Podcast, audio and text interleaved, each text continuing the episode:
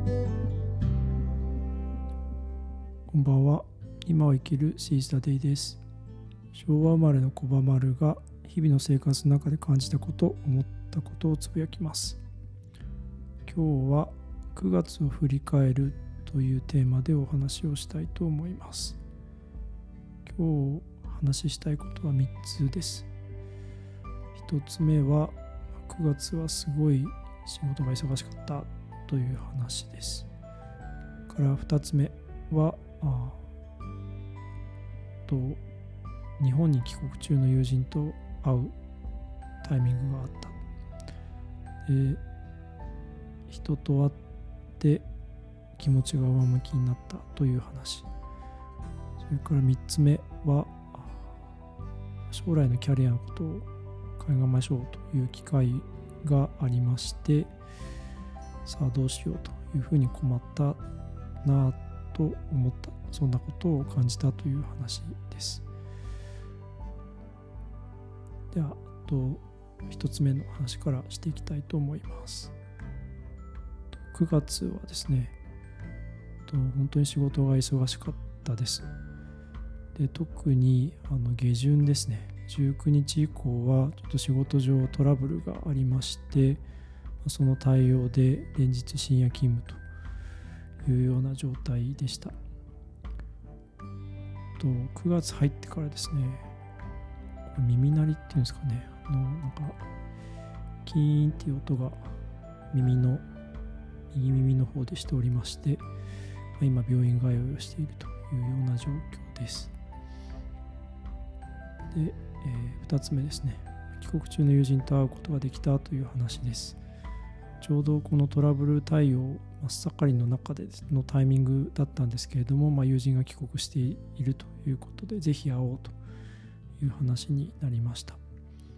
と、まあ、そんな状況だったので、まあ、友人にはですね夜遅くまで待ってもらってちょこっとだけ会うことができたという感じです。あの待ってくれてた友人には本当に申し訳ないという思いと、まあ、本当ありがとうという気持ちでいっぱいです。と、まあ、1年ぶりぐらいに会ったんです友人なんですけれども。とそんなに長時間話すことはできなかったんですがやっぱりお互い表情を見たりとかですね。と最近どうしてる？みたいな話をすることを中で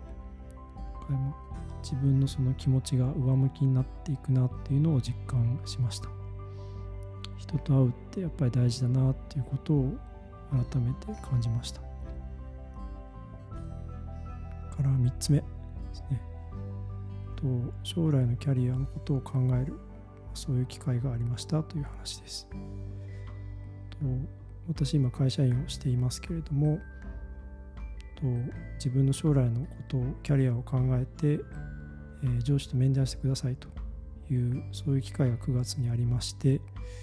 さてどうしようというふうにちょっと考えてしまったという状況です。最終的に面談はもうすでに10月の早々に終わっているんですけれども、ま、その過程で、え、これから自分はどうしていこうか、ま、何を軸足でやっていけばいいのかなというようなことを改めて考えたなという機会でした。でそういうふうにちょっとあの、まあ、そういう機会をもらったっていうのはすごい良かったなというふうに思っている一方でですね、ぱり正直どうしよう自分はどうしたらいいんだろうっていうふうに、ま困ったっていう気持ちの方が先行していたという感じです。でそんなような気持ちのことをですねと同じコミュニティの中の友人と話をした時にいや困ったっていう時がターニングポイントになるんじゃないっていうような前向きな言葉をもらってあの非常に勇気づけられたという、